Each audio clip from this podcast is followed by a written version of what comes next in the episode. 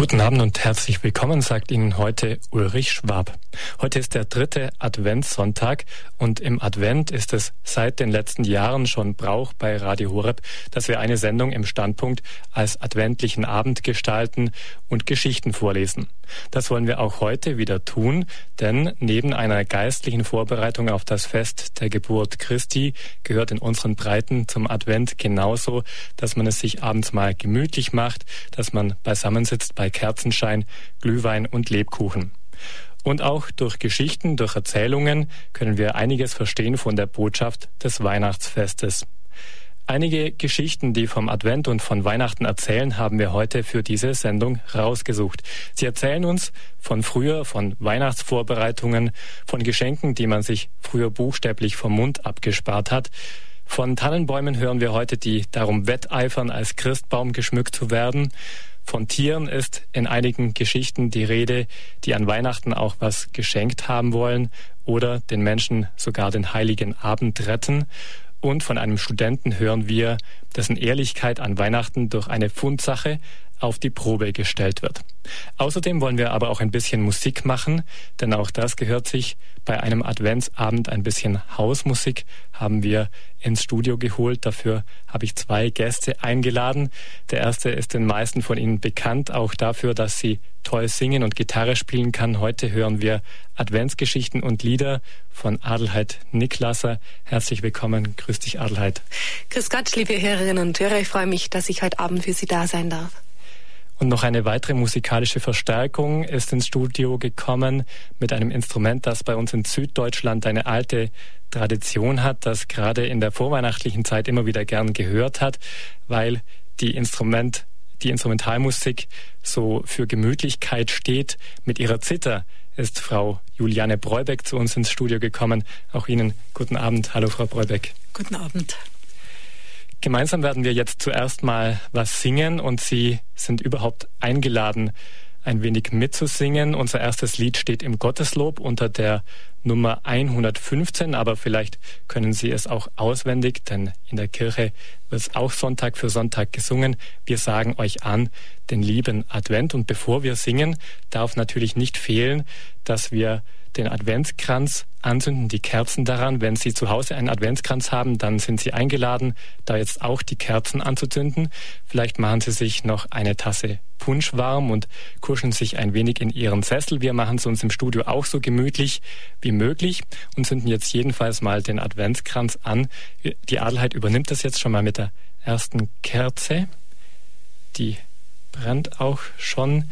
Gleich ist noch die zweite dran. Jetzt kann ich noch die Frau Breubeck vielleicht fragen, ob die Zither schon gestimmt ist. Ja, die Zither ist gestimmt und ich hoffe, es ist gelungen. Großartig.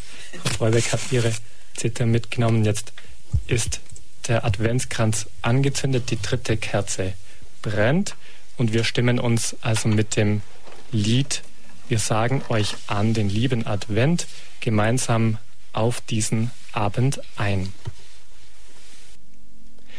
Unsere erste Adventsgeschichte heute für die Standpunktsendung wurde uns eingesandt von Lucia und Kurt Utz aus Reutlingen. Ihnen sagen wir, vergelt's Gott auf diesem Weg, denn Sie haben uns einen ganzen Packen von Geschichten geschickt. Das war schon im letzten Jahr. Damals haben wir aufgerufen, dass Sie, die Hörer, dass Sie uns Adventsgeschichten einsenden können für diese Sendung. Und so viele Hörer sind im letzten Jahr dieser Aufforderung gefolgt. Ein so großer Stapel an Geschichten und Erzählungen hat uns erreicht, dass wir die Geschichten im letzten Jahr gar nicht alle vorlesen konnten, so dass wir also heute immer noch ein bisschen von Ihrer Hilfe zehren, von all den Geschichten, die Sie uns vor einem Jahr geschickt haben dass sie auch dieses Jahr im Advent recht gut passen. Davon können Sie sich selbst ein Bild machen. Unsere erste Geschichte hat der bekannte österreichische Schriftsteller Karl Heinrich Waggerl verfasst. Der ist recht bekannt für seine Weihnachtsgeschichten. Lange Zeit hat er selbst beim Salzburger Adventssingen seine Geschichten rezitiert. Die Geschichte Das Weihnachtsbrot erzählt von einem Jungen, der zum Vetter geschickt wird mit einem Weihnachtsgeschenk, nämlich einem Brot. Trotz der Gefräßigkeit seines Überbringers erlebt dieses Brot eine wunderbare Brotvermehrung. In unserer Verwandtschaft war es Brauch, dass man sich zur Weihnacht nicht mit Geschenken hin und her belästigte. Nur einer unserer Vetter galt als Ausnahme, weil er als Junggeselle irgendwo in der Einschicht hauste und dort nach dem Hörensagen unabschätzbare Reichtümer hütete. Er war Wegmacher gewesen und hatte jahrelang in der Stille einen ergiebigen Handel nebenher betrieben, mit Schirmen und Brillen und Handschuhen oder was sonst sorglose Kurgäste auf den Bänken liegen ließen. Einmal fand er sogar einen seidenen Beutel im Kehricht mit etlichen fremdländischen Goldstücken darin. Als ein rechtschaffener und vorsichtiger Mensch lieferte er diesen Schatz im Fundamt ab, und nach drei bangen Jahren konnte er ihn tatsächlich als sein Eigentum zurückverlangen. Darauf zog ich damals die Lehre, dass mitunter sogar die Ehrlichkeit Früchte tragen kann, zur rechten Zeit natürlich, bei rechter Gelegenheit. Insgeheim zählte sich unsere ganze Sippschaft zu den Erben des Vetters. Und als zum Advent wieder einmal das Gerücht herumging, er werde bald das Zeitliche hinter sich lassen, da konnte sogar meine Mutter ein verschämtes Gelüst nicht ganz unterdrücken. Sie schickte mich zu ihm in der Hoffnung, dass meine Jammergestalt zusammen mit einem Weihnachtsbrot vielleicht das verhärtete Herz des Vetters rühren würde. So begab ich mich also mit diesem köstlichen Wecken unterm Arm auf einen langen Weg der Versuchung, denn der Teufel der Gefräßigkeit lief mit mir und flüsterte mir Anfechtungen ins Ohr. Konnte der zahnlose Vetter die Mandeln und Pistazien oder gar die Feigen und Zwetschgen überhaupt bewältigen? Sicher nicht. Ich bohrte also den Wecken vorsichtig an, zuerst am einen und dann am anderen Ende, und schlang alles hinunter, was einem Todkranken hätte schaden können. Erst vor der Haustür sah ich mit Schrecken, dass ich eigentlich nur noch einen flachen, kümmerlichen Krapfen in Händen hatte. Zu meinem Glück lag der Vetter in der hinteren Kammer. In der vorderen fand ich nur glosendes Herdfeuer und auf dem Tisch einen Stapel von Weihnachtsbroten, denn die übrige Verwandtschaft war zwar gleich schlau, aber ein wenig flinker gewesen als die Mutter.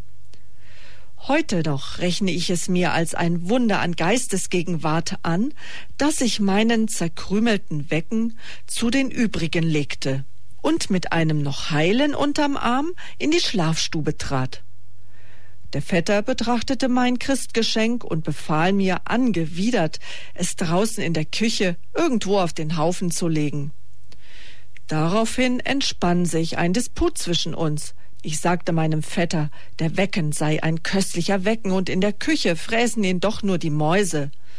Als er zornig behauptete, es gäbe überhaupt keine Mäuse in seinem Hause, da brachte ich ihm kaltblütig meinen ausgeweideten Wecken ans Bett. Der Vetter legte mir gerührt die Hand auf meinen Strohkopf. Ich sei ein braves Kind, sagte er, und dann schenkte er mir noch den guten Wecken samt dem Geschändeten, so dass ich auf dem Heimweg auch die letzten Spuren meiner Schandtat vertilgen konnte. Zur Ehre meiner Familie muss ich noch erwähnen, dass wir später nichts von dem Vetter geerbt haben, weil er nämlich gar nichts zu vererben hatte. Die Geschichte Das Weihnachtsbrot hat uns das Ehepaar Utz aus Reutlingen geschickt. Sie kennen sich mit Adventsgeschichten sehr gut aus. Das geht aus ihrem Brief hervor, den Sie geschrieben haben. Ein paar Zeilen lese ich Ihnen daraus vor. Es wurde kürzlich, kürzlich um Einsendung von guten Advent- und Weihnachtsgeschichten gebeten, schreibt Ehepaar Utz. Da können wir dienen. Wir wohnen seit 32 Jahren in einem 17-stöckigen Hochhaus. Von den 1974 circa 220 Hausbewohnern waren 72 Kinder.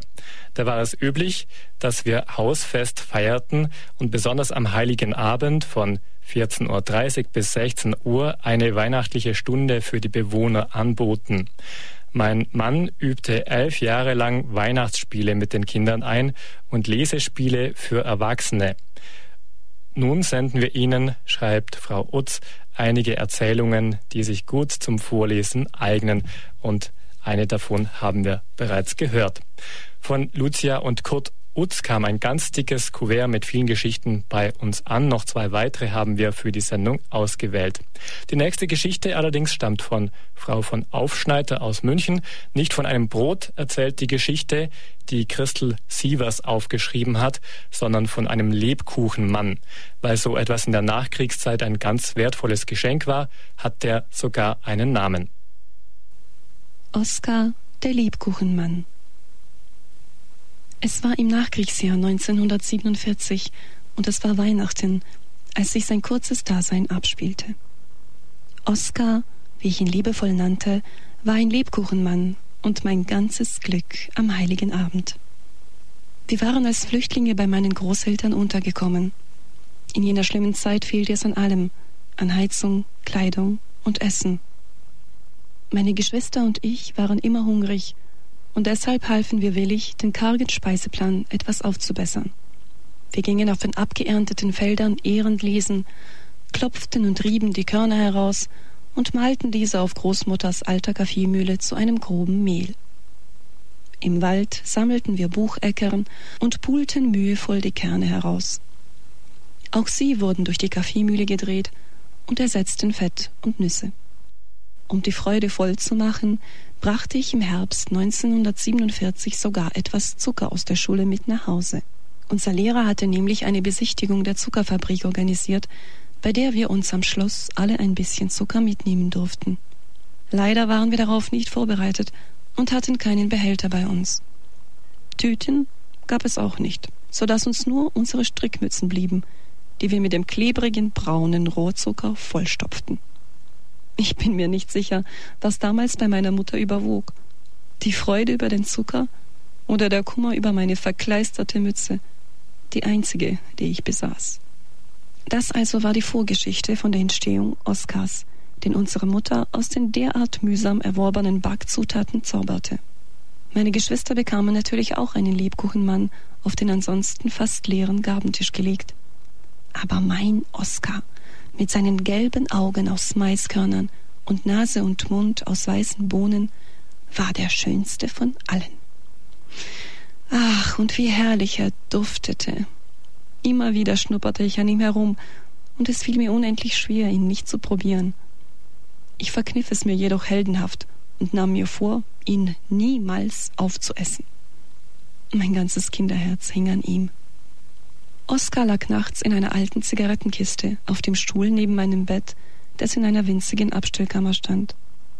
Tagsüber ließ ich ihn nicht aus den Augen, aus Angst, meine Geschwister könnten ihn anknabbern oder gar aufessen.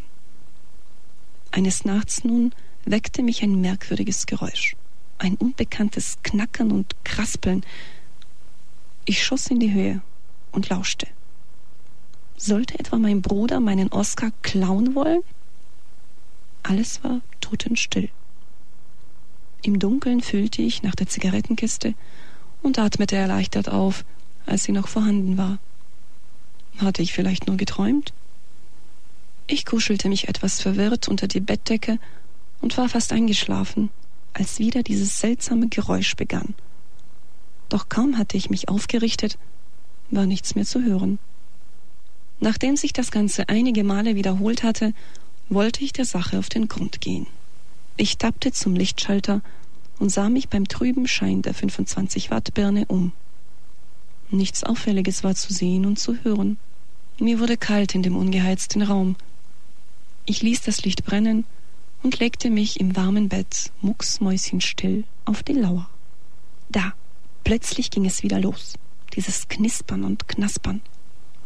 Ich wagte nicht, mich zu rühren starrte aber angestrengt in die Richtung, aus der die Geräusche kamen. Bewegte sich da nicht etwas am Fuß der hohen hölzernen Türschwelle? Tatsächlich. Ein paar weiße Borsten zitterten hin und her, denen bald ein spitzes Schnäuzchen und ein paar schwarze, blanke Knopfaugen folgten. Eine kleine Maus hatte sich ein Loch ins Zimmer geknabbert, was bei den uralten Lehmwänden wohl nicht allzu schwer gewesen war. Kurz darauf war das Loch groß genug und das Mäuschen huschte heraus. Es suchte offensichtlich nach etwas Fressbarem. In der damaligen Zeit, wo nicht einmal die Menschen satt wurden, ein ziemlich aussichtsloses Unterfangen. Das arme Tierlein tat mir leid. Ich sah seinem Treiben eine Weile regungslos zu und nannte es in Gedanken zärtlich armes Carolinchen. Aber davon wurde es auch nicht satt. Wie wäre es, wenn ich heimlich aus der Küche ein Stück Brot mopste? Nein, das ging nicht. Meine Mutter hätte es bestimmt gemerkt, denn die knappen Brotrationen waren genau eingeteilt. Es half alles nichts. Ich musste ein Stückchen von meinem heißgeliebten Oskar opfern. Nach langem inneren Kampf brach ich eine Ecke von seinem rechten Bein ab und leckte sie vor das Loch, in das sich Carolinchen geflüchtet hatte, als ich mich bewegte. Lange konnte sie dem verlockenden Duft aber nicht widerstehen. Sie kam heraus und fing heißhungrig an zu fressen. Ich opferte Stückchen um Stückchen, und als sie endlich satt war, hatte mein Oskar keine Beine mehr. Am nächsten Tag zog mich mein Bruder, der seinen Lebkuchenmann längst restlos vertilgt hatte, mächtig auf, als er den verstümmelten Oskar sah. Du hast doch gesagt, dass du ihn nie, nie aufessen wolltest. Ich sagte kein Wort dazu und hütete mein Geheimnis, um zu verhindern, dass meine Mutter eine Mausfalle aufstellte. Oskar wurde von Nacht zu Nacht kleiner, und ich hatte ihn noch kein einziges Mal probiert. Als nur noch der Kopf übrig war, entdeckte mein Vater das Mauseloch und gipste es kurzerhand zu. Ich habe dann den Kopf mit den Maisaugen aufgegessen, aber geschmeckt hat er mir nicht. Noch heute, nach rund 40 Jahren, wenn ich den Weihnachtstrubel und die Berge von Geschenken sehe, denke ich oft heimlich an ihn zurück, an Oskar, den Lebkuchenmann. Wir bedanken uns auch bei der Hörerin, die uns die Geschichte vom Lebkuchenmann geschickt hat. Margit von Aufschneider aus München war das. Die Geschichte zeigt uns, zu welchem Opfer ein Kind bereit ist, allein aus Tierliebe miteinander zu teilen. Das kann ja auch eine Botschaft des Advents sein.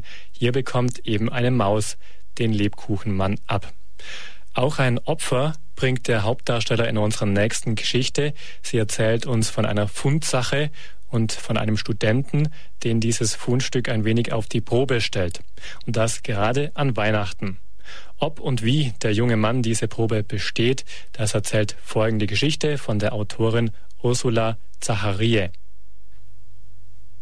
Tausend und eine Mark.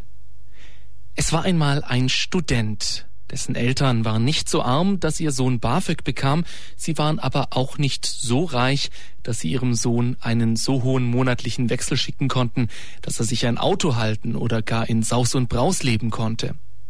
Da wanderte unser Student, wir wollen ihn der Einfachheit halber Hans nennen, eines Vormittags im Dezember durch die vorweihnachtlich geschmückten Straßen von Frankfurt am Main, und ein kalter Wind blies ihm um den Kopf. Denn eine Mütze trug er natürlich nicht, deshalb hatte er seinen Kopf ein bisschen eingezogen, den Jackenkragen hochgeschlagen, die Hände in die Hosentaschen versenkt und seine Augen auf den Boden geheftet.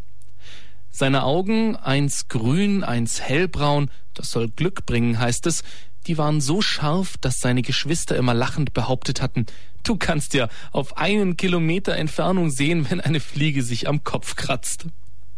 Jetzt aber, an diesem kalten Dezembermorgen, sah Hans etwas, an dem die übrigen Fußgänger schon seit längerer Zeit achtlos vorübergehastet waren. Ein Portemonnaie lag im Rinnstein, ein geparkter Opel stand daneben, und aus der Geldbörse lugte wahrhaftig ein Geldschein heraus, ein blauer. Sichern schaute Hans sich um, bückte sich und streckte das Portemonnaie erst einmal hastig in seine Jackentasche. So oft er sich auch umschaute, es hatte ihn wohl niemand beobachtet. Sein Herz klopfte hastig und so laut, dass Hans meinte, jeder Vorübergehende müsse es hören und jeder in seiner Nähe müsse gesehen haben, dass er das gefundene Portemonnaie eingesteckt habe. Die Jackentasche war ganz prall, so dick war die Geldbörse. Nach einigen Minuten aber siegte das gute Gewissen. Hans merkte sich die Nummer des Opels und ging über den Bürgersteig hinein in die Sparkasse, deren Tür sich lautlos öffnete. Dann holte der Student erst einmal das Portemonnaie aus seiner Tasche und öffnete es. Mein Gott, das sind ja lauter hundert Markscheine drin und Kleingeld dazu. Durch die großen Scheiben der Kasse konnte Hans sehen, dass der Opel noch immer auf seinem Platz stand und dass auch die anderen Autos noch immer auf ihre Besitzer warteten. Blitzschnell zählte Hans das Geld in der gefundenen Geldbörse durch. Es waren gerade tausend und eine Mark darin. Mit etwas belegter Stimme rief er nun in den Schalterraum Ist der Besitzer des Opel FCL 130 hier? Wohl drehten sich ihm einige Köpfe zu, aber niemand meldete sich. Hans kramte weiter in dem Portemonnaie und fand noch einen zerdrückten Zettel mit einem Namen in der Seitentasche. A. Grünwald konnte Hans mühsam entziffern. Der Straßenname war unleserlich. Da kam Hans eine Idee. Auf zur nächsten Telefonzelle, da muss der Grünwald doch zu finden und somit der Verlierer zu ermitteln sein. Er war es. Oder war es nicht? Dreimal fand sich A. Grünwald im Telefonbuch. Aber welcher war es wohl? Kurz entschlossen rief Hans den ersten an. Es meldete sich ein bekanntes Architektenbüro und auf die Frage nach Herrn Grünwald antwortete dessen Sekretärin, ja, Herr Grünwald, der sei unterwegs. Es sei nicht ausgeschlossen, dass er sein Portemonnaie verloren habe. Viel Geld sei bestimmt darin. Aber ein Opel mit dem Kennzeichen FCL 130? Nein, Herr Grünwald fahre einen BMW. Aber sie wolle den Chef nach seiner Rückkehr mal fragen. Hans möge doch in zwei Stunden noch mal anrufen. Zwei Stunden sind eine lange Zeit, wenn das eigene Portemonnaie ziemlich leer ist, das gefundene aber proppenvoll.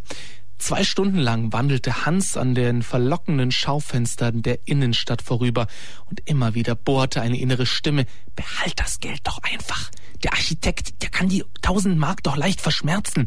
Der hat doch viel mehr für einen Skiurlaub. Gar nicht auszudenken. Hans Füße waren schon eiskalt, als er wild entschlossen nach zwei Stunden noch einmal in dem Architektenbüro anrief.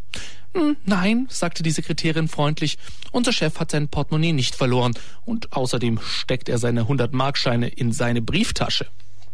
Erledigt. Der war es also nicht. Der nächste bitte. Dieser Grünwald wohnte gar nicht so weit entfernt in einer Nebenstraße nahe der Bude des kleinen Studenten. Und weil es inzwischen Mittag geworden war und Hans Hunger verspürte und kalte Füße hatte und nun auch schon zweimal vergebens telefoniert hatte, um sein Gewissen zu beruhigen, trabte Hans seiner Stube zu, um sich eine ordentliche Flasche Wein zu leisten. Man könnte einmal anständig essen gehen. Man könnte, ja, man könnte, wenn man nicht Mutters Sohn wäre, die immer ihren Vater zitiert hat, ein anständiger Mensch denkt über sowas überhaupt nicht nach. Also los, anständiger Mensch, mach dir deine Suppe heiß und dann versuchst versuchst du es nochmal bei der zweiten Adresse. Die war ein völliger Fehlschlag. A. Grünwald war eine kleine, bucklige Flickschneiderin, die wegen eines Hüftleidens gar selten oder nie in die Innenstadt kam. Nein, und ihr Portemonnaie, das hüte sie wie ein Augapfel. Viel habe sie da sowieso nicht drin, und wenn, dann habe sie einen Brustbeutel. Fertig. Tür vor der Nase zugeschlagen, nicht mal Dankeschön, hat sie gesagt. Das denkt sich der Hans erbittert, und ich laufe mir die Sohlen ab. Natürlich hat er längst dran gedacht, dass er das Portemonnaie auch einfach beim Fundbüro abgeben könne, aber nun kitzelt ihn die Vorstellung, dass er dem Verlierer das Geld persönlich übergeben und dessen Freude erleben und möglicherweise sogar Finderlohn bekommen könne. Wie viel kriegt man eigentlich dafür? Vielleicht kann ich mir dann einen tollen Pullover leisten, denkt Hans, oder ein schickes Oberhemd. Mit neuem Mut und Schwung strebt er der dritten Adresse zu. Diese Straße ist weit draußen, aber Hans besitzt eine Monatskarte und so startet er zu neuen Taten. Hier in der Vorstadt scheint der Wind noch eisiger zu fegen und noch schriller zu pfeifen. Hans Ohren sind ganz rot. Ob vor Kälte oder vor Spannung, das weiß er selber nicht recht. Endlich findet er das schmalbrüstige Mietshaus mit einer engen, knarrenden Treppe und an einer Tür entziffert er dann auch richtig Arthur Grünwald. Vorsichtig und herzklopfend drückt Hans auf den Klingelknopf. Ein Schlurfen auf dem Korridor, die Wohnungstür wird nur einen Spalt weit geöffnet, ein eisgraues Männlein wird sichtbar, das ängstlich fragt Ja? Hans fragt vorsichtig und ebenso leise wie der alte Mann zurück. Haben Sie etwas verloren, Herr Grünwald? Ich habe was gefunden. Mein, mein Portemonnaie? stammelt der Alte aufgeregt und hakt die Sicherheitskette ab. K kommen Sie herein, bitte.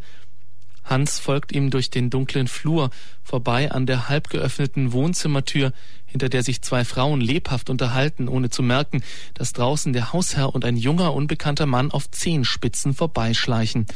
Der alte Grünwald hat warnend und mit bittenden Augen den Finger auf seinen Mund gelegt. In der Küche hinten nötigt er Hans auf einen Stuhl und blickt erwartungsvoll auf ihn nieder. Wie viel Geld war drin, Herr Grünwald? fragt er ganz sachlich. Tausend und eine Mark. Mein Gott, meine ganze Rente. Meine Frau weiß es noch gar nicht. Die Summe stimmt, Herr Grünwald, dann ist es Ihr Portemonnaie, und Hans reicht es dem alten Mann. Beiden plumpst ein Stein vom Herzen. Dem einen, weil er sein Geld wieder hat, und das so kurz vor Weihnachten. Gar nicht auszudenken, wenn es wirklich weg gewesen wäre. Dem anderen, weil er nun ein gutes Gewissen haben kann, ein ganz und gar reines. An die Möglichkeit eines erschummelten Skiurlaubs denkt Hans gar nicht mehr. Bloß Gott sei Dank, ich hab's richtig gemacht. 50 Mark muss ihm der alte Grünwald richtig aufdrängen und in die Jackentasche stecken, als er ihn zur Wohnungstür zurückschiebt. Dass nur ja die Frau nichts merkt. Hans springt federnd die Treppe hinunter. Es ist inzwischen 18 Uhr geworden, der ganze Tag ist futsch. Aber 50 Mark in der Tasche, dafür will er nun schlemmen. Und das tut er auch in einem Restaurant, an dem er sonst nur sehnsüchtig vorbeistreicht. Tausend und eine Mark für so viel Geld ist ein ordentliches Abendessen auf jeden Fall ein angemessener Finderlohn. Auch das kann also Weihnachtsfreude sein.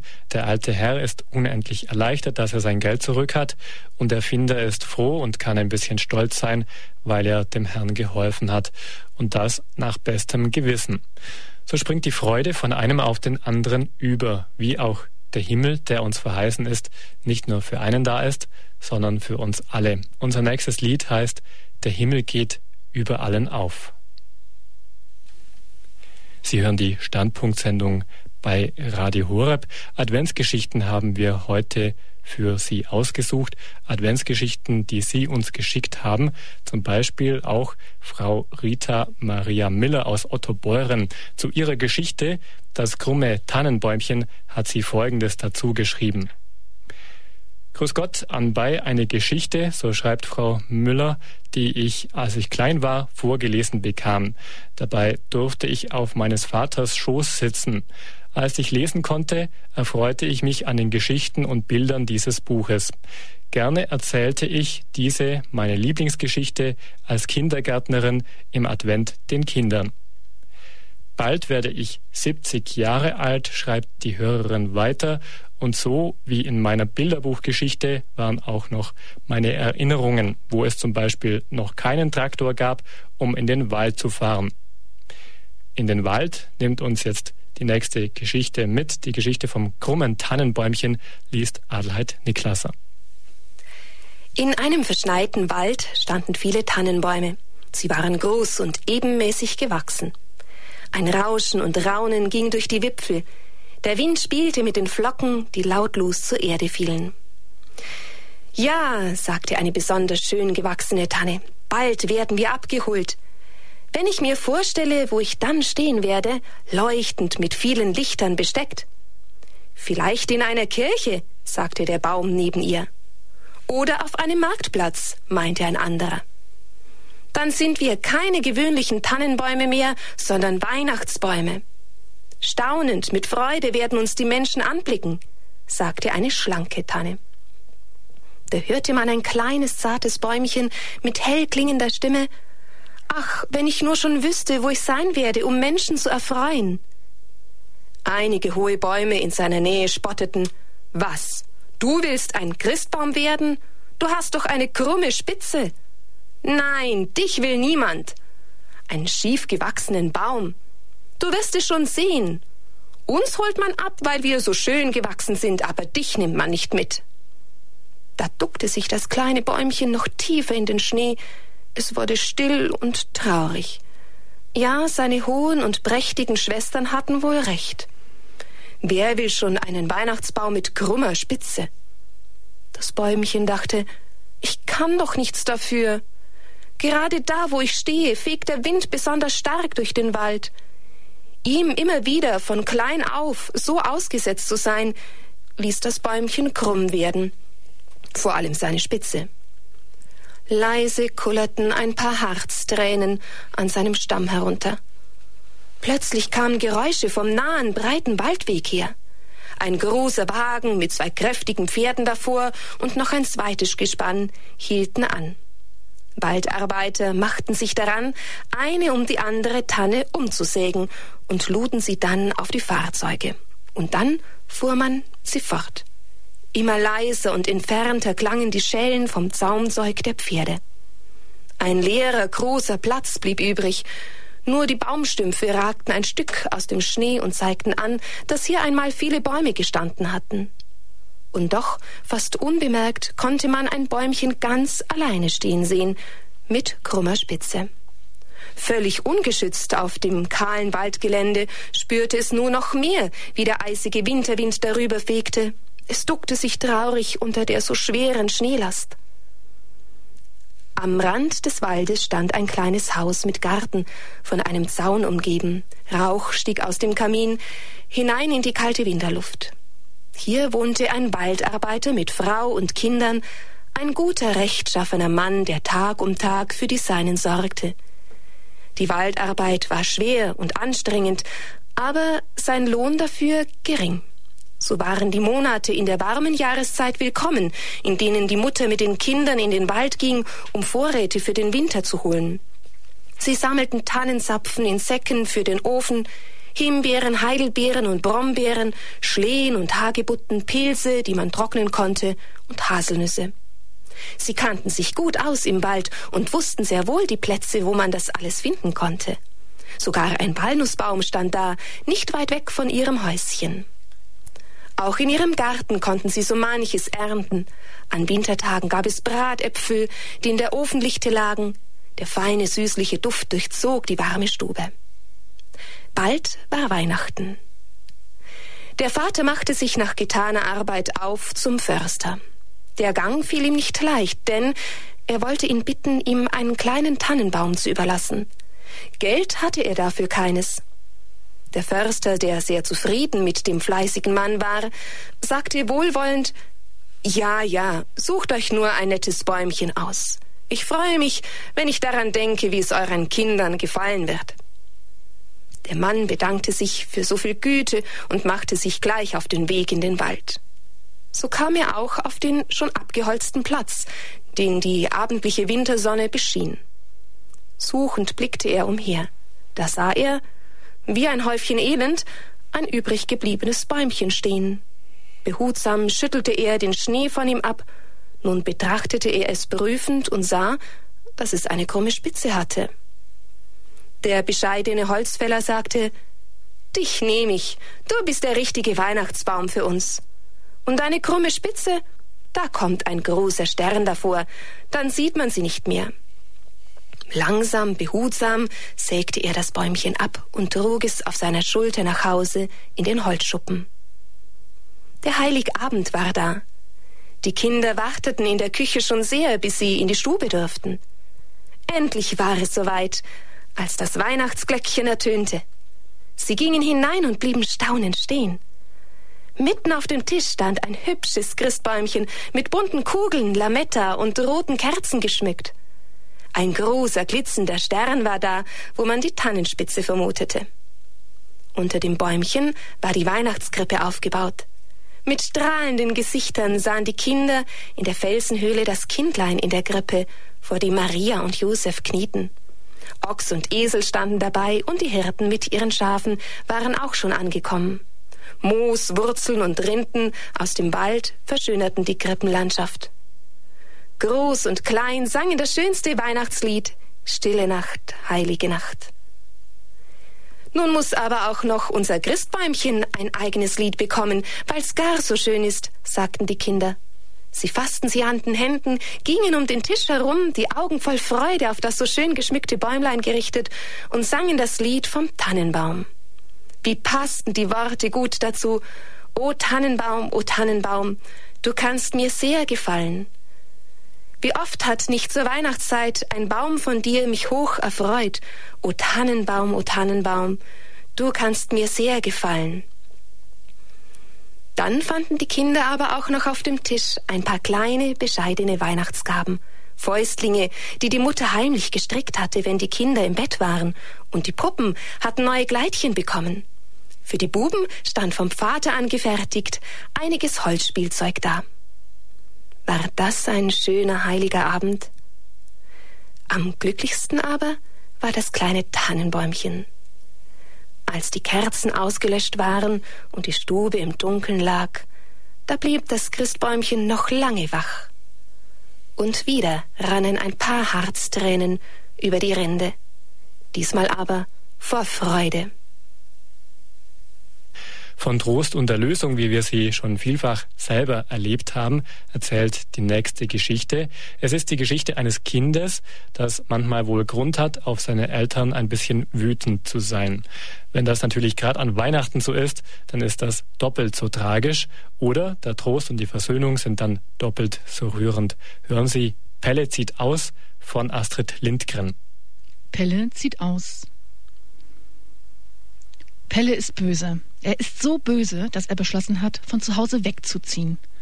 Man kann einfach nicht weiter bei einer Familie wohnen, wo man in dieser Weise behandelt wird.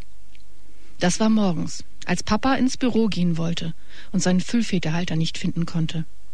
Pelle, hast du schon wieder meinen Füllfederhalter genommen? fragte Papa und packte Pelle hart am Arm.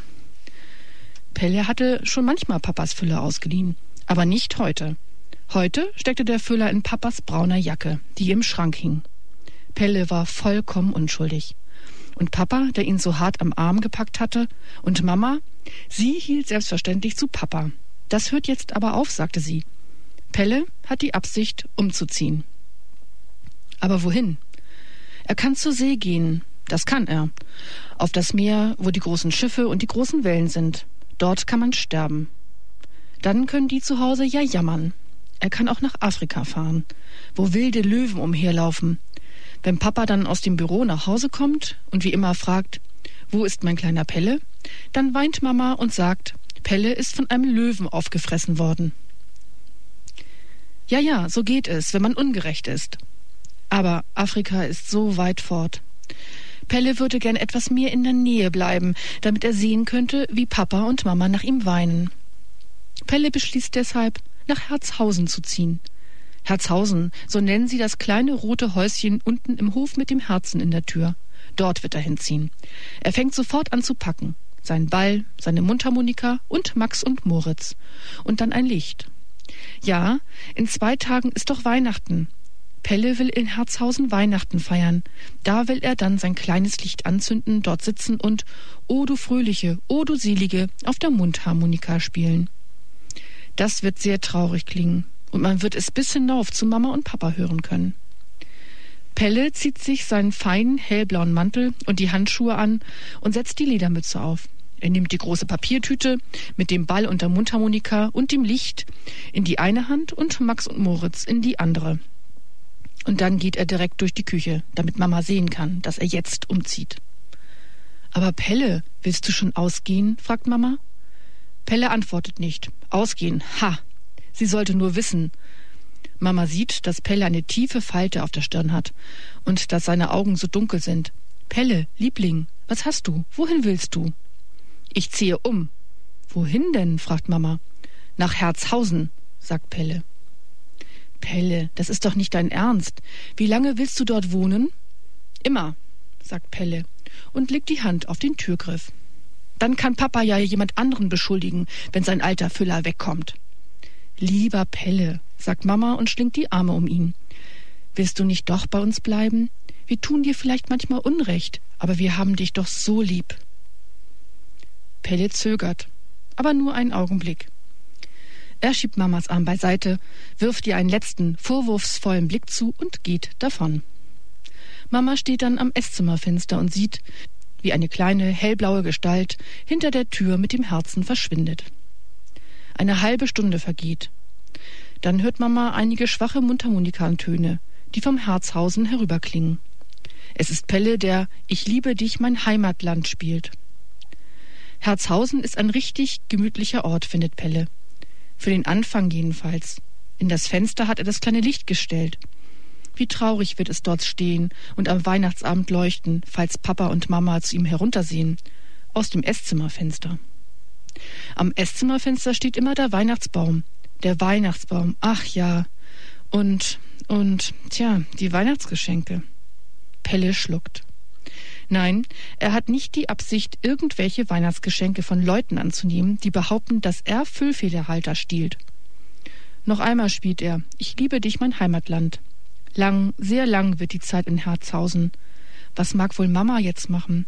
Papa muss wohl inzwischen auch schon nach Hause gekommen sein. Pelle würde so gern in die Wohnung hinaufgehen und sehen, ob sie sehr weinen. Aber es ist schwer, einen Grund dafür zu finden. Dann hat er einen Einfall, öffnet rasch den Riegel an der Tür und geht. Nein, springt beinahe über den Hof in die Treppe hinauf. Mama ist in der Küche. Mama, sagt Pelle, wenn für mich vielleicht Weihnachtspostkarten ankommen sollten, willst du dann wohl so gut sein, dem Briefträger zu sagen, dass ich umgezogen bin?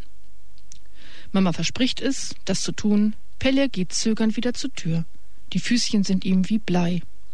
Pelle, sagt Mama mit ihrer weichen Stimme, Pelle, aber was tun wir mit deinen Weihnachtsgeschenken? Sollen wir die nach Herzhausen hinunterschicken oder kommst du herauf und holst sie? Ich will keine Weihnachtsgeschenke, sagt Pelle mit harter Stimme.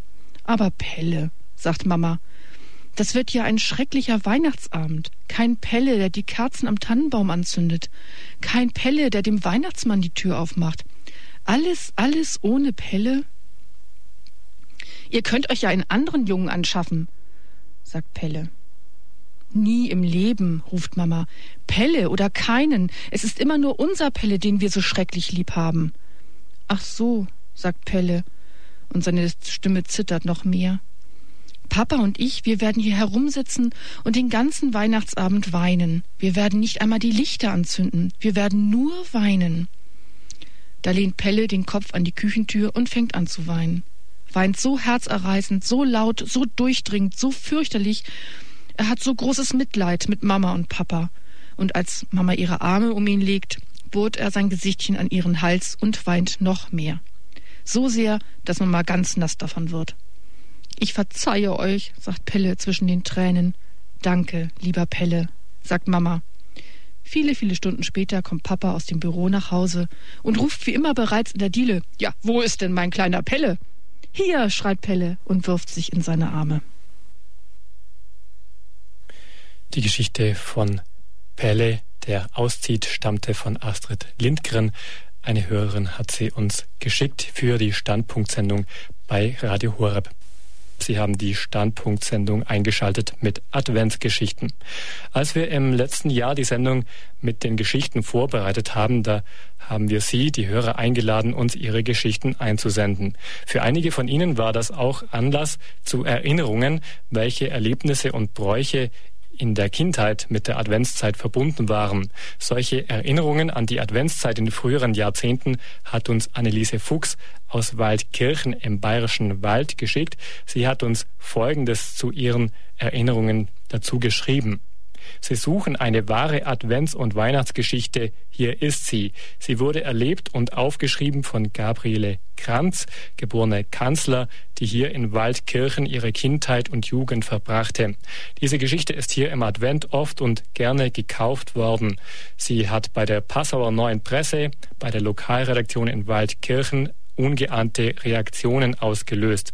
Es wäre daher schön und wünschenswert, wenn diese Geschichte auch im Radio Horeb erzählt würde. Das wollen wir jetzt tun. Die Erinnerungen von Gabriele Kranz liest Adelheid Niklasser.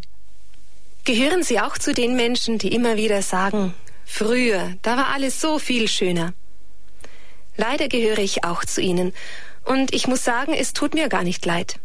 Diese Gedanken gingen mir neulich durch den Kopf, als ich wieder einmal einen Brief aus Frankreich bekam.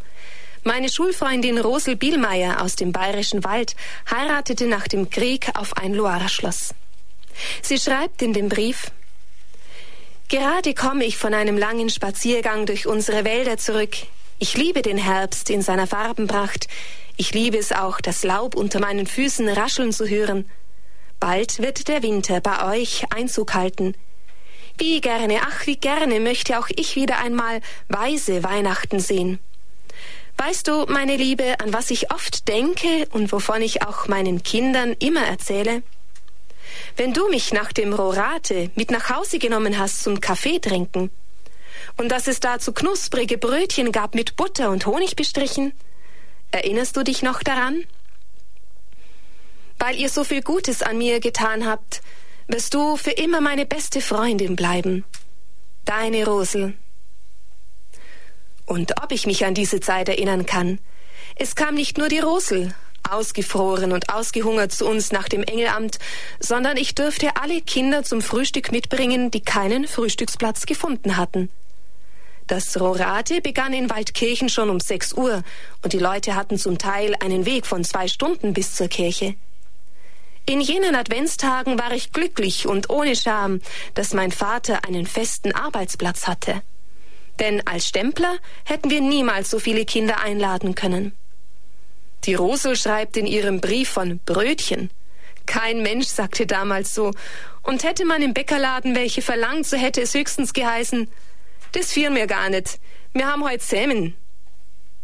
Die Resi, das war unser Dienstmädchen, ging jeden Morgen mit mir in das Engelamt und sammelte am Heimweg alle frierenden Kinder ein.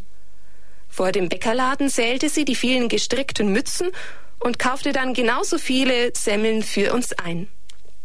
Welches Erlebnis muss das für die Kinder von den Dörfern gewesen sein, wenn jetzt die Rosel nach mehr als 50 Jahren noch so begeistert darüber schreibt. Wir besaßen damals wirklich noch die Gabe des sich freuen Könnens. Und deshalb sage ich auch immer, früher war halt alles so viel schöner. Unsere Enkelkinder essen zwar auch Honigsemmeln, aber ob sie in 50 Jahren noch darüber schreiben oder davon sprechen? Wenn ich im November schon von Weihnachten reden wollte, dann meinte meine Mutter immer, davon sprechen wir erst im Advent, sonst wird die Zeit des Warzens viel zu lang. Sagte ich aber, dass es mich an die Finger und Füße friert, weil die Handschuhe und Socken im Lauf der Zeit so knapp und dünn geworden waren, dann hieß es, da musst du schon auf das Christkind warten, das bringt dir sicher neue Sachen. Damals brachte das Christkind nicht einen ganzen Spielwarenkatalog voller Geschenke. Wir bekamen neue Anziehsachen oder ausgebesserte, die wir brauchten. Und wenn wir das ganze Jahr hindurch brav und fromm gewesen waren, lag höchstens noch ein Buch auf dem Gabentisch. Große Aufregung herrschte unter uns Mädchen in jenem Advent, wenn das Christkind die Puppen abgeholt hat und plötzlich die Puppenwagel alle leer waren. Mitunter fehlten auch die Kissen und Zudecken unserer Puppenkinder. Bei uns war das immer der Fall, wenn eine ganz junge Schneiderin aus Schiefweg auftauchte. Die tat zwar immer so, als ob sie sich bloß mit der Resi über Waschpulver oder Kernseife unterhalten würde, aber wenn sie fort war, fehlten alle meine Puppen. Darüber war ich immer sehr glücklich, denn diese Schneiderin war jung genug, um zu wissen, was Puppenmütter sich für ihre Kinder wünschen. Sie wusste auch, dass ein Puppenkleid oder eine Schürze nicht genug Taschen, Mascherl und Schleiferl haben kann und Knöpfe zum Auf- und Zumachen und dass auch die Unterwäsche genau stimmen musste. Am heiligen Abend saßen dann die Puppen frisch eingekleidet und gebürstet unter dem Christbaum und ich begrüßte in jedem Jahr diese Dame mit einem Jubelschrei. Abend für Abend strickte ich, und weil ich noch nicht gut stricken konnte, musste ich immer mitzählen. Zwei rechts, zwei links, zwei rechts, zwei links. Mein Platz im Wohnzimmer war vor einer großen Standuhr. Es war eine sehr vornehme Uhr. Sie schlug alle Viertelstunde mit dem Westminsterschlag. Ansonsten tickte sie ruhig und gemächlich vor sich hin. Das hatte sie übrigens im Wohnzimmer meiner Großeltern auch schon getan. Das Ticken der Uhr und mein Gezähle, zwei rechts, zwei links, war anscheinend ein guter Gleichklang, der niemanden störte. In der Küche sorgte meine Mutter stets dafür, dass es schön warm war und dass die Resi auch Tee kochte und Bratäpfel auf die Herdplatte legte. Aber sie mochte es gar nicht, dass ich mich immer wieder zu den Dienstmädchen schlich. Sie hatte Angst, dass ich plötzlich nicht mehr an das Christkind glauben könnte. Aber das tat ich ja sowieso schon lange nicht mehr, wenigstens in dem Sinne, wie meine Mutter es meinte. Ich glaubte nur ihr zuliebe daran, und um ihr eine Freude zu machen, sah ich helle Schimmer vor dem Fenster, hörte Glöckchen klingen und war sogar mitunter brokatene Kleider rauschen. In unserer Sendung Standpunkt mit Adventsgeschichten hörten Sie zuletzt Erinnerungen von Gabriele Kranz aus Waldkirchen, die uns unsere Hörerin Anneliese Fuchs geschickt hat. Darin haben wir gehört, welche Bräuche früher mit dem Advent verbunden waren. Die Kinder im Ororateamt, das Vorbereiten der Weihnachtsgeschenke, Bratäpfel wurden gebacken und so weiter. Neben diesen Bräuchen steht für uns Christen ja auch die geistliche Vorbereitung auf Weihnachten im Vordergrund. Der Advent ist die Zeit der Erwartung der Geburt Christi. Und der Advent gilt in der Kirche neben der Fastenzeit auch als eine Bußzeit. Das hat damit zu tun, dass wir uns ja nicht nur auf die Geburt Christi vorbereiten, die in der Heilsgeschichte ja schon in der Vergangenheit liegt, gleichzeitig erwarten wir ja die Wiederkunft Christi am jüngsten Tag. Unser nächstes Lied macht uns das bewusst, es zählt auf, worauf es ankommt, wenn er kommt. Für unsere letzte Geschichte für heute machen wir in der Zeit nochmal einen Sprung zurück, nämlich ins 18. Jahrhundert. In der Musikgeschichte ist das ausgehende 18. Jahrhundert die Epoche der Wiener Klassik. Zu diesen Klassikern gehört neben Mozart und Beethoven auch Josef Haydn. Über ihn kann man in biografischen Berichten nachlesen, dass er den größten Teil seiner Karriere als Hofmusiker verbrachte und das Orchester und die Oper der wohlhabenden Familie Esterhazy auf deren Landsitz leitete, für die er die Musik zu komponieren hatte. Dass er von der Welt abgeschieden und abgesondert gelebt hat, das hat Haydn selbst in seinen Schriften beschrieben. Unsere Geschichte erzählt vom Komponisten Josef Haydn, der an einem Weihnachtsabend doch nicht so von der Welt abgesondert geblieben ist, sondern vielmehr einen treuen Freund gewonnen hat. Hören Sie die Geschichte Struppi, erzählt von Karl Böttcher. Das Schloss im ungarischen Städtchen Eisenstadt lag still und finster im verschneiten Park. Nur im Ostflügel des Palais waren im ersten Stock zwei Fenster erleuchtet. Dort wohnte der fürstliche Kapellmeister und Hofkomponist Josef Haydn. Man schrieb den 24. Dezember, aber es war diesmal ein stilles Weihnachten für die guten Bürger von Eisenstadt, denn die fürstlichen Herrschaften hatten Hoftrauer und alle Festlichkeiten waren abgesagt worden. Auch die 28 Mitglieder der Hauskapelle waren auf lange Zeit beurlaubt, da sie vom Fürsten heimgeschickt worden waren. Einzig Josef Haydn, der Kapellmeister, war in Eisenstadt geblieben und saß nun allein in seinem warmen Stübchen. Er fühlte sich recht einsam und verlassen, denn in den Familien der Stadt, in denen er sonst ein gern gesehener Gast war, hatte man jede Weihnachtsfeierlichkeit abgesagt. Nun wusste der Hofkapellmeister wirklich nicht, was er mit dem langen Heiligabend anfangen sollte. Da fiel sein Blick auf eine Geldrolle auf dem Schreibpult. Sie enthielt hundert schöne, neue, blanke Theresientaler, sein Weihnachtsgeschenk vom Fürsten Esterhazy. Und da kam Haydn eine Idee. Lächelnd brach er die Geldrolle auf und zählte sich zehn der blitzenden Taler in die Hand. Dann schob er das Geld in die Tasche, zog seinen Wintermantel und die Jagdstiefel an, Haydn war ein guter Jäger, und schritt davon. Der Torhüter an der Parkpforte fragte verwundert, wo wollen denn der Herr Hofmusikus noch hin? Es ist doch nirgends ein Weinschank offen, wo der Herr Hofmusikus noch sein Gulasch essen könnte. Am Heiligabend ist alles geschlossen. Schon gut, Nepomuk, erwiderte Haydn freundlich und drückte dem Alten ein Geldstück in die Hand und sagte, da, nehme er diesen Taler Nepomuk und kaufe er sich für die Feiertage einen Doppelschoppen Muskateller oder sonst was dafür. Gutes Fest, Nepomuk. Dann schritt Haydn durch das stille Städtchen. Hier und da blinkte ein Lichtlein durch die Fenster und verkündete, dass man den Christabend feiere. Auch manch altes, vertrautes Weihnachtslied erklang leise und schüchtern aus dem oder jenem Haus, aber sonst regte sich kein Laut in der ländlichen Residenz. Ein altes Weiblein kam gehumpelt, einen Korb mit dürren Zweigen auf dem Rücken. Da, Mutterle, nehmt, sagte Haydn und drückte der überraschten Alten einen Theresientaler in die Hand. Vergelt's Gott tausendmal, stammelte das Weiblein, und Papa Haydn, wie man den berühmten Komponisten wegen seiner Herzensgüte und Hilfsbereitschaft nannte, ging schmunzelnd weiter. Anderen Freude machen, das soll mein Weihnachten sein. Wie ist es doch so leicht, wenn man Geld im Sack hat, Freude zu stiften, sagte er vor sich hin und pfiff dann fröhlich im Schnee vorwärts stapfend ein Weihnachtslied in die weihnachtliche Winternacht. Da hallte der stramme Schritt des Wachpostens vor dem Haus des Stadtkommandanten. Haydn pirschte sich an das Schilderhaus und warf einen Taler hinein, dass es nur so klirrte, und dem erstaunten Posten rief er zu Euer Weihnachten, Husar. kauft eurer Herzallerliebsten ein Leberzelterherz dafür. Und fröhlich lachend ging er weiter durch die Gassen der Stadt. Plötzlich verhielt er seinen Schritt. Was war das? Klang das nicht wie ein klägliches Hundewinseln? Er lauschte gespannt. Richtig, da an der Ecke des Hauses, wo der Kerzenmachermeister Jonetschi wohnt, hockte ein struppiger Köter im Schnee, streckte den Kopf weit vor und stieß ein jammervolles Bellen und Winseln aus. Rasch trat Heiden näher und blieb erschrocken stehen, denn unter dem Schnee begraben lag ein Menschlein, anscheinend erfroren. Und der treue Hund hatte sich darüber gestreckt und schien den Armen zu wärmen, mit dem letzten Rest seines eigenen Lebens.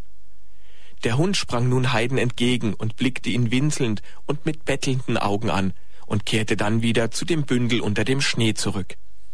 Heiden bückte sich, schob den Schnee beiseite und erkannte, dass der Eingeschneite, der da steif und starr vor ihm lag, ein Büblein war, etwa zehn Jahre alt. Da hob er kurz entschlossen den Buben hoch, legte seinen dicken Mantel um ihn und trug die leichte Last davon. Der Hund aber trottete, als müsste das so sein, hinterdrein. Heiden trug den Knaben in seine warme Stube, machte Licht und legte seinen Fund auf dem Bett nieder. Der Hund schielte verängstet zu dem Mann hinauf, ob er ihn wohl hier dulden werde. Im Ofenrohr stand noch die Abendsuppe aus der Schlossküche. Heiden richtete seinen Findling auf und flößte ihm die warme Suppe zwischen die Zähne, ganz vorsichtig. Da kam der Knabe zu sich, öffnete die Augen, schaute erstaunt um sich, und sein erstes Wort war Wo ist mein Struppi? Der Hund meldete sich gleich und sprang, außer sich vor Freude bellend, am Bett empor.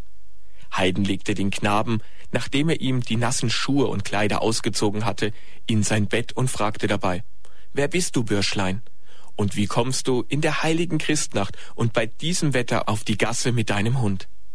Aber statt einer Antwort auf diese Frage streckte der Junge flehend die Hände aus und rief, Herr, ich bitte euch, kauft mir meinen Hund ab und er schob Heiden den struppigen Hund zu, der sich an das Bett gedrängt hatte.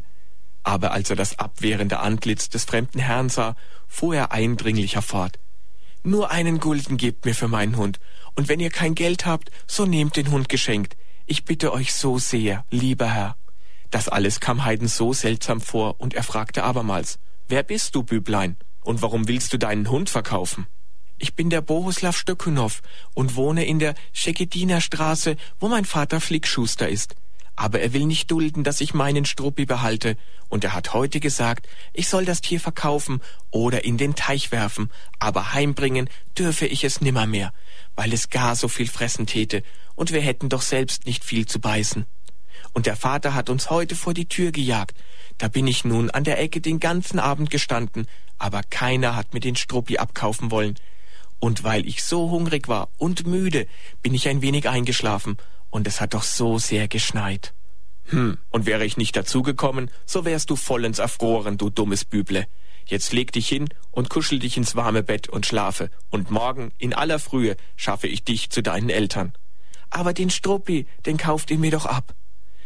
Büberl, einen Hund kann ich nicht brauchen, aber ich will morgen deinen Vater recht herzlich bitten und ihm zureden, dass du dein Hundal behalten darfst.